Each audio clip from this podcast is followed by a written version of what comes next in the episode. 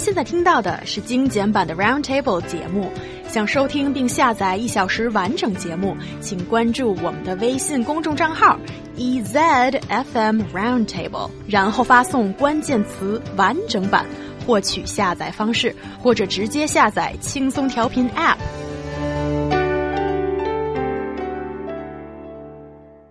Have you reached your peak friendship? According to a new study, people will have the highest number of friends around the age of 25.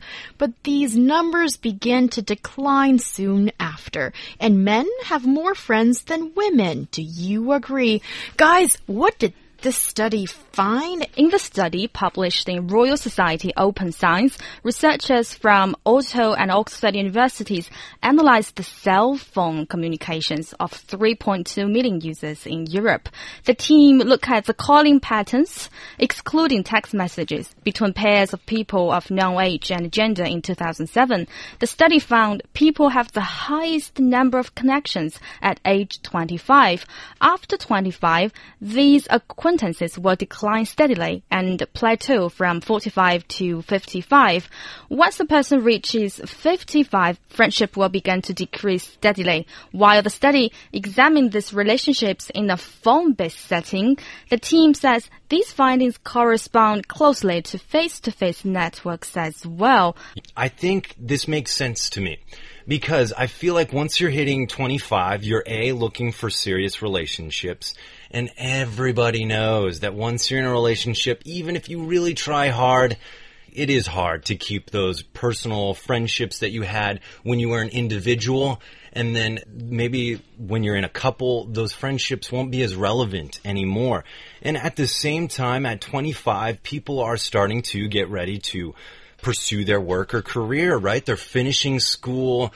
Life's looking like a full-time job and, uh, you know, basically life's going downhill in a handbasket, folks. And no, but, but you know, pursuing a career that might even take you from a different, uh, part of, the country you're living in to on even another country, you know, and then when it's long distance, it's really hard to stay connected. Oh, that is so true. When you talk about distance, it can kill a friendship. I've experienced that too. I went to college in the UK and I had my really close and tight circle of friends, but mm. most of them live in London and somewhere in Europe now, or, or, actually scattered all around the globe. And not that many of these close friends of mine back then from college are in Beijing. And uh, I feel that friendships are a bit like flowers, maybe. Just allow me to be a little bit sentimental today. just a little bit uh, friendship can be a little bit like a flower, and um, it suffers if you don't sing to it.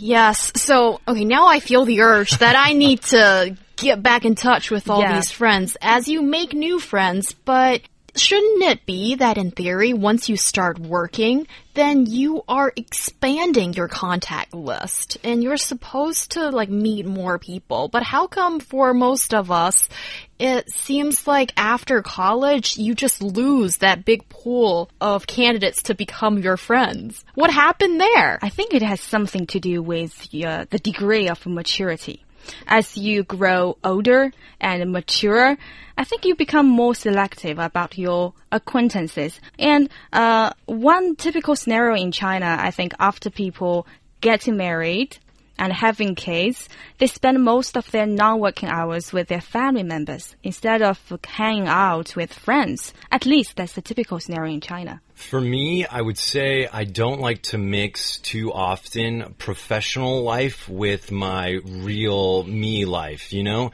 And so I think that's why we see a lot of people that have work acquaintances, but then outside of work, they leave work at the door as they're leaving the office. And suddenly I'm like a whole different kind of Ryan.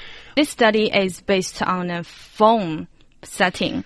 And I think uh, people are using their phones to communicate with each other's when they're young. Uh, people are mostly communicating with peers of similar age. Okay, this is based on phone data, and I felt that it is looking at people who are called cavemen or women, and I belong to that group. You guys, young and hip people, Ryan and you young, you don't belong to this group. I feel okay, you guys aren't saying anything, you know, against me to make me feel a little bit better in that context. Anyway, so I think the study, maybe that is a little bit biased. Well, uh, first of all, the reason why I was taking my time there is because you called me young and hip. That was so nice of you. You're welcome. we help each other out. But, uh, you know, that was my thing. Is this going to be relevant in the next five years, in the next 10 years? With communication now, we're looking at so many interesting things. Like we were talking about VR the other day.